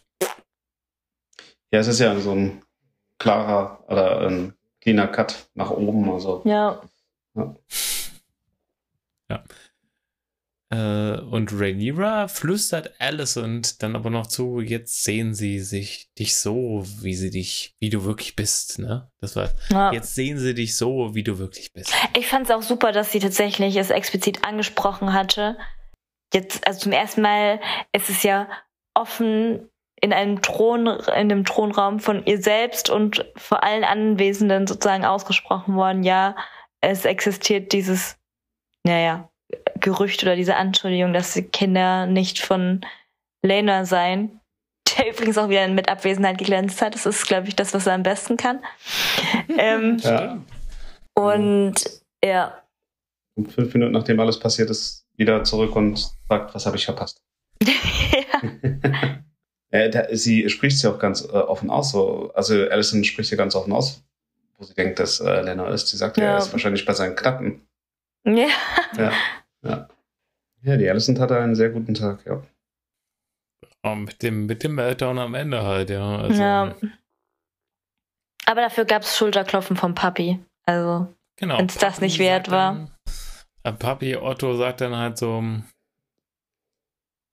ja, war jetzt nicht so das Coolste, was du gemacht hast, aber im Endeffekt habe ich also dein, dein Elan zumindest gesehen. Ich habe gesehen, du willst dieses Spiel gewinnen. Ja. Also, wie du es gemacht hast, ich will jetzt nicht nochmal auf Sinne, die Sinne, denen sie dann zurückkommen, aber es war so, ey, hab immer gesehen, dass du es willst. Wobei, Sinne, denen sie dann, das war das letzte Spiel seiner Karriere. Der, der hatte vorher schon seinen Willen geäußert. Also, das macht für mich immer noch keinen Sinn. Aber jetzt hier bei Otto Hightower, der zu Allison ähm, spricht, macht es schon ein bisschen mehr Sinn. Ähm, dass er jetzt so merkt, oh, vielleicht, okay, die hat bisher der Biss gefehlt. So, jetzt, jetzt so ein bisschen der Einsatz, dann sehe ich jetzt das Spiel der Tröne. Das kannst du vielleicht auch gewinnen mit mir zusammen, mit meiner Hilfe. Ja. Er sagt ja auch, dass, dass sie ein hässliches Spiel spielen. Und ja. entsprechend ja. brauchen sie auch solche Aktionen. Also er, er, er verunglimpflicht das ja nicht mal, was da passiert ist. Er sagt, nö, nö, ich bin begeistert. Hätte ich nicht gedacht, dass das in dir steckt, Kleine. Ja. ja. Sie sagt das, glaube ich, selber so ein bisschen, ja, so ein bisschen ungeschickt und äh, ja, ich weiß, Trainer, Trainer, ich habe, ja. Da hat er nichts ja. hinzuzufügen, aber trotzdem bin ja. ich stolz auf dich, so ungefähr. Was auch so ein bisschen darauf hindeutet, dass sie schon häufiger halt am Anfang ein bisschen, also schon auch schon gemerkt hat, dass ihr Vater sie in gewisse Richtungen zumindest lenkt und das äh, so gut wie möglich ausführen will. Also jetzt so ganz am Anfang, als wir so hatten, geh mal zu Viserys und tröste den, dass sie dann schon auch gecheckt hat, ey, ich tröste den, aber vielleicht kann ich noch ein bisschen mehr machen. Ich finde es auch ekliger, aber im Endeffekt, eigentlich ist es ekliger, dass Damon und Rhaenyra miteinander rumfahren. ja. Aber sie hatten eine schöne Zeremonie tatsächlich. Also wie sie sich gegenseitig ins Fleisch geschnitten haben und das Blut des anderen getrunken haben und sich damit verziert haben. Das war schön, ja. Doch, hatte was Harmonisches. Habe ich kurz vergessen, dass es Onkel und Nichte sind. Das stimmt, eine sehr gute Überleitung. Bei ja. der ähm, Hochzeitszeremonie. Ich habe tatsächlich auch so ein bisschen in meinem Gedächtnis gewühlt und habe mich gefragt, ob wir hier einen neuen Ritus gesehen haben, weil ich habe tatsächlich noch keine so eine, naja, Bluthochzeit, wo so, weiß ich nicht, diese, ist ja eigentlich wie so Blutbrüderschwur, was sie da gemacht haben. Ich dachte ähm, jetzt gerade, ob wir schon mal eine Hochzeit gesehen haben, wo keiner gestorben ist. Oder wo kein das nee, es stimmt bis hier nicht ganz. Also es wurde in Vorbereitung für diese Hochzeit wurde auch noch jemand ums Eck gebracht. Ja, ja, klar. Ja. Nee, ich habe mich gerade gefragt, worauf du hinausläufst und so. dir gerade völlig widersprechen, aber du hast natürlich recht. Wir haben diesen Hochzeitsritus, glaube ich, noch nicht gesehen, ne? Weil sonst lief, also ging das immer mit, mit, weiß ich nicht, anderen Sachen einher. So, alle Hochzeiten irgendwie. Ja. Ja, also, jetzt wo du sagst, obwohl, nee, die heimliche Hochzeit von Rhaegar und Liana und von Rob und Dalisa, da ist auch niemand gestorben.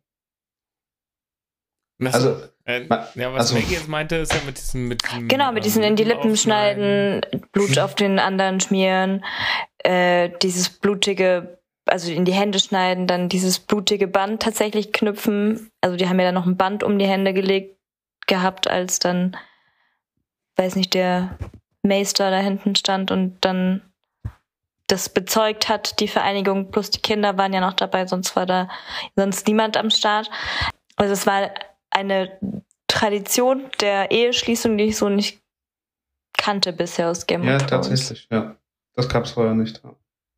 Was dafür spricht, dass es irgendwie so ein Targaryen-Ding ist, weil Daenerys hat ja.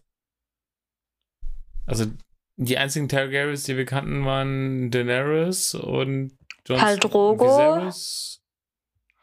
Die haben anders geheiratet, die, die haben, Da war ein Dothraki, der Kaldrogo. ja, Die haben nach Dothraki. Na, Nee, eben dann, dann Ja. nach Dothraki-Tradition.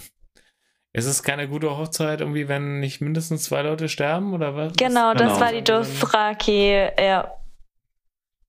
Also da gab es auch Blut auf jeden Fall, aber kein Drachen. Nee, die saßen da eigentlich mehr nur rum und haben den Nee, auch dieses. Kämpfereien, und, ähm, ja. Ja, ich muss sagen, ich fand das auch relativ. Ja, wenn man heutzutage nicht so viel wissen würde über Schnittwunden und Blut und so, dann finde ich es auch sehr romantisch, muss ich sagen. Also auch dieses Blutsbruderschaft schließen ist ja eigentlich ganz nice, aber es hat mich einfach irgendwie geekelt. Also das mit dem Schneiden und die Finger ineinander verbinden, fand ich noch okay. Wo sie dann aber ihren blutigen Finger an seine Lippe ja, hat. das meine ich, ja, genau. Das war, das war mir auch ein bisschen zu viel. Ja. Ich fand das alles nicht so schlimm, weil- aber es liegt vielleicht auch daran, dass ich viel so Vampire Diaries und Gedöns geguckt habe. Da war auch mal ganz viel mit Blut und ja, okay. man küsst sich noch Blut verschmiert und so weiter. Also das, Ja, das ist der Mhm. King bei Vampiren, glaube ich. ja. Weil, weil, weil Ja, das stimmt. für mich jetzt alles irgendwie nicht so abstoßend ist. Kenne ich aus anderen Serien. Was ja auch okay ist, aber ähm, im Endeffekt heiraten sie, aber da gibt es eigentlich ein, so ein kleineres, größeres Problem, ja. Damon ist natürlich eigentlich frei, aber Rhaenyra hat ja noch einen Mann. Da haben wir dann wieder diese, äh, die Krankheit dieser Serie.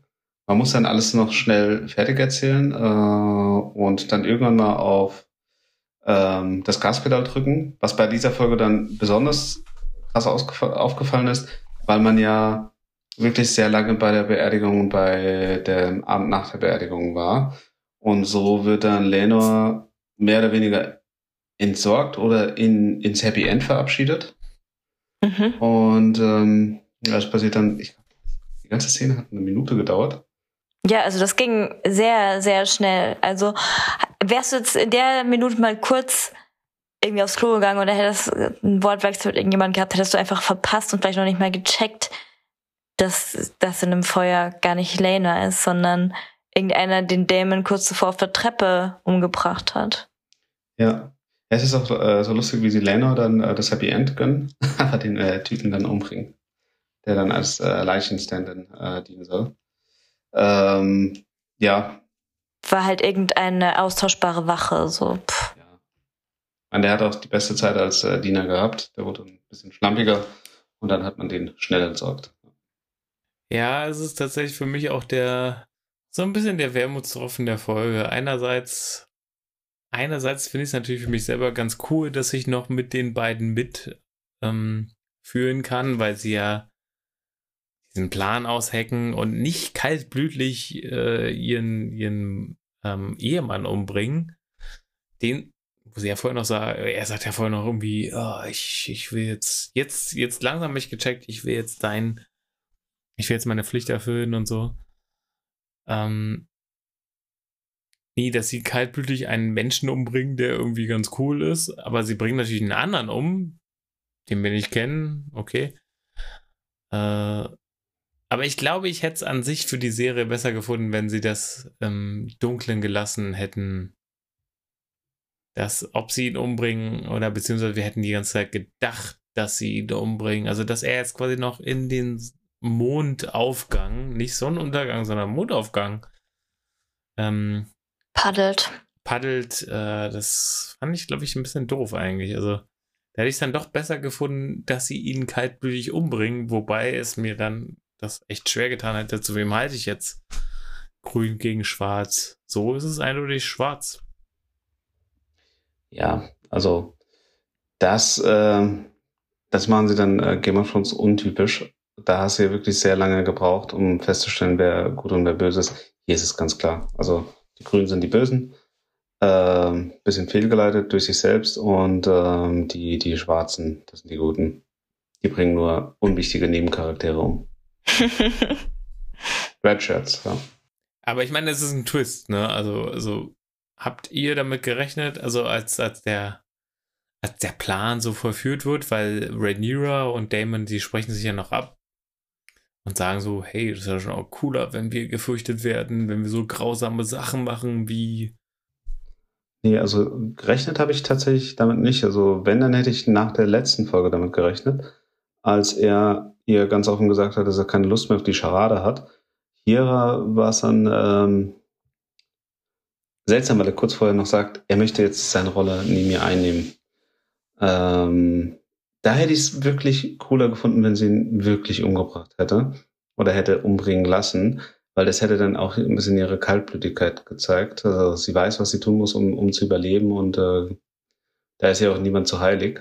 Ähm, ja, also wie du schon sagst, der kleine Wermutstropfen der Folge, aber nehme ich dann nehme ich dann gerne so an, weil die Folge vorher bis dahin wirklich extrem gut war also für mich die elegantere Methode, ihn quasi rauszubekommen aus der Serie. So, ähm, ich weiß ja nicht, wie es in dem Buch des Meisters beschrieben wurde. Wurde da offiziell als tot er, erklärt? Er gilt offiziell als tot. Ja, ich hätte. Äh, werden andere Versionen beschrieben? Also, ja, verschiedene. Version, wird dort äh, schon, naja, nicht genau das, was jetzt hier zu sehen war, das nicht, aber dass das ähm, schon das Gerücht, also so wie es, wie sie es hier im Kauf nehmen, dass das Gerücht umhergeht, dass die beiden das eingefädelt hätten. Genau. Der Drache wird auch erobert quasi durch, äh, also bei, bei seiner Beerdigung eigentlich sogar. So, äh, alles, ah, okay. was wir sehen, passiert eigentlich bei seiner Beerdigung. Sie stirbt, also Lena stirbt auch in dem Jahr. Also das ist so, das ist so ein, ein, ein Schicksalsjahr. Aber die Ereignisse, die jetzt hier passieren, passieren eigentlich bei der Beerdigung von Laynor. Was nicht unbedingt heißt, dass er wirklich tot ist, weil wenn er jetzt hier in den Sonnenuntergang reitet, beziehungsweise in den Mondaufgang paddelt, paddelt äh, dann, dann würden ja das die Geschichtsschreiber auch nicht erfahren. Aber ähm, in den Büchern ist er offiziell auch tot. Hm. Ich, ich hätte irgendwie einen begleiteten Suizid hätte ich ganz gut gefunden, weil er ja vorher auch schon immer so deprimiert war und mit ah, seiner okay. Stellung nicht zufrieden war und immer rumgejammert hat, wie, wie das, wie kacke er das eigentlich alles findet und dass er sich in seiner Position, in seiner Haut ja nicht so richtig wohlfühlt. Also das hat er, finde ich, schon, schon häufiger äh, gesagt und ähm, da hätte man also das war auch so die Formulierung, die Damon so genannt hatte. Ja, be befreie ihn doch von seinem Leiden. Mhm. Und da habe ich gedacht, dass sie ihn halt jetzt also irgendwie quasi in den Selbstmord ja reinbringen. So. Wir haben ja gedacht, ja. dass sie ihn killen. Also das ja. äh, habe ich auch gedacht, ja.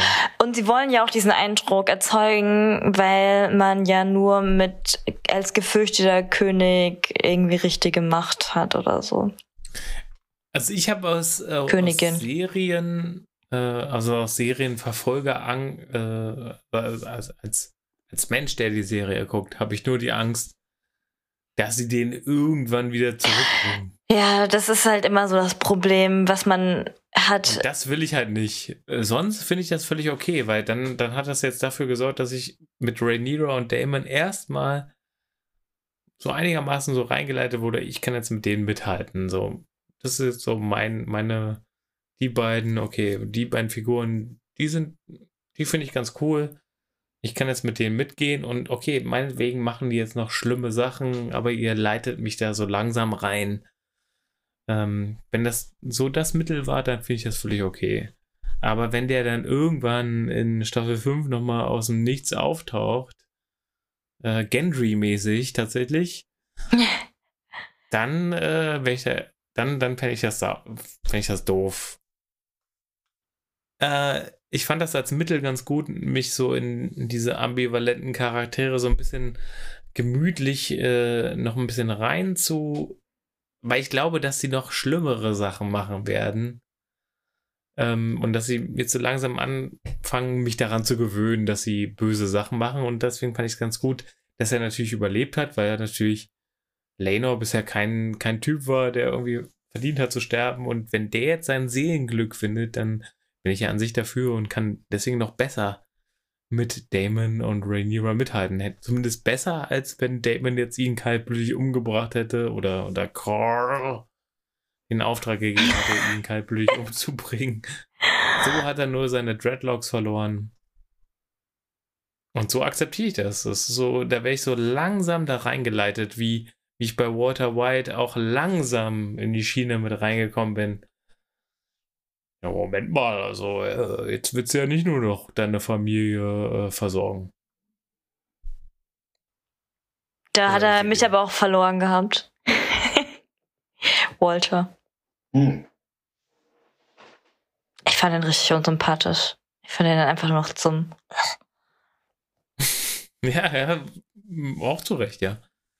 Um, ähm. nee, aber also, also für mich war das so, ey, zu wem soll ich mithalten? Und die beiden finde ich ganz cool, aber ich glaube, ich würde sie nicht mehr so cool finden, wenn sie ihn jetzt kaltblütig umgebracht hätten. Gerade weil er vorher noch sagt so, ey, ich halte zu dir. Ja, und das ähm, ist ganz lustig, weil Damon hat ja den Diener kaltblütig umgebracht. nee, zehn Jahre vorher seine Frau kaltblütig umgebracht. Ah, ja, ja. ja. ja. Haben wir nicht gesehen, möchte ich immer noch sagen. Haben wir verdrängt, alles gut. das Pferd ist einfach nur durchgegangen und dann. Ja. Hatte sie von, äh, von ihm Leid erlöst, ja. Also so ein Held, ja. Nein, das nicht. Ich, vielleicht hätte er den Stein wieder fallen lassen. Mehrmals ins Gesicht. Ups. Aber.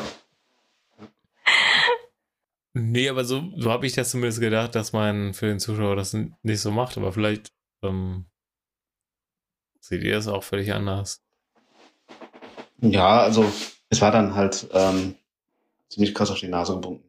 Er hat überlebt, er hat erlebt quasi sein, ja. sein Leben. Er geht ja wieder auf hohe See. Man weiß ja gar nicht, ob er dann wie von Damon vorgeschlagen nach Pentos geht oder keine Ahnung wohin. Oder ob er dann auf hohe See ja. bleibt. Also ich glaube nicht, dass man ihn nochmal sehen wird. Weil dafür hat er bisher in der Serie kaum eine Rolle gespielt. Und ähm, es würde mich halt wundern, also warum sollte man ihn zurückholen? Was kann er zur Geschichte noch beitragen?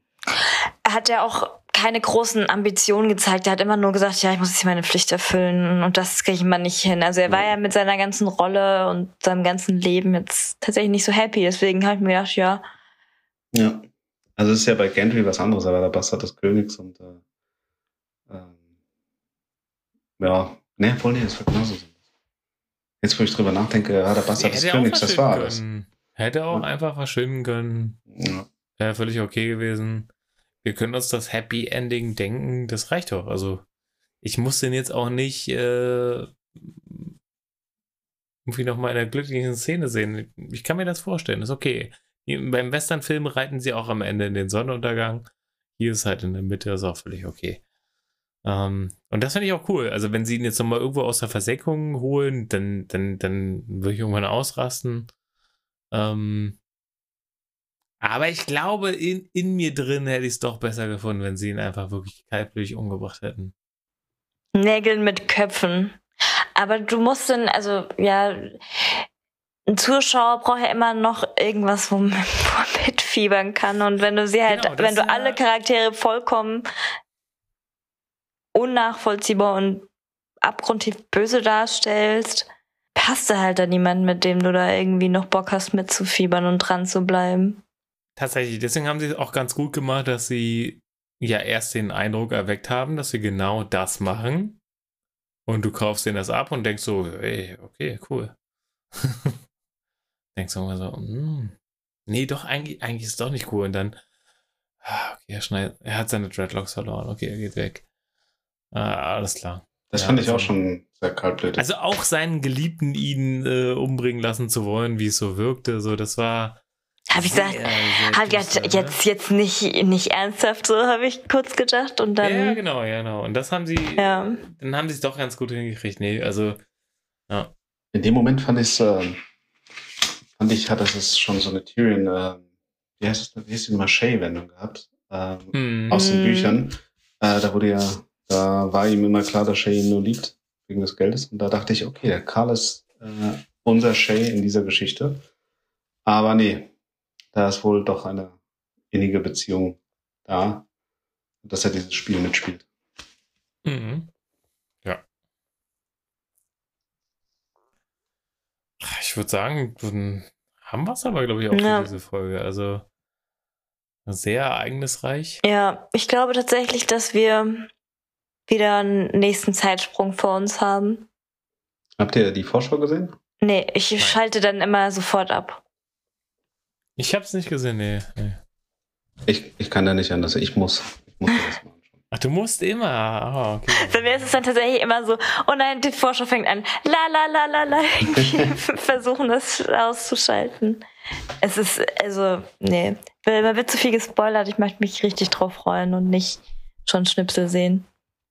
Völlig zu Recht, ja. Ich, ich finde es schon schlimm genug, dass ich den Folgentitel sehe. Aber ähm, tatsächlich ist es manchmal so, dass, dass äh, das Preview noch nicht verfügbar ist, wenn ich die Folge gucke. Aber, oder ich nicht so lange durchhalte, weil noch irgendwie was anderes äh, ansteht. Aber gut, ähm, insgesamt sind wir doch trotzdem alle sehr positiv, was die Folge anging. Haben wir auch schon am Anfang besprochen und da spricht jetzt auch wer da nichts dagegen, dass Valeria auch nächstes, äh, nächstes Wochenende beim Putzen unsere Folge hören kann, oder?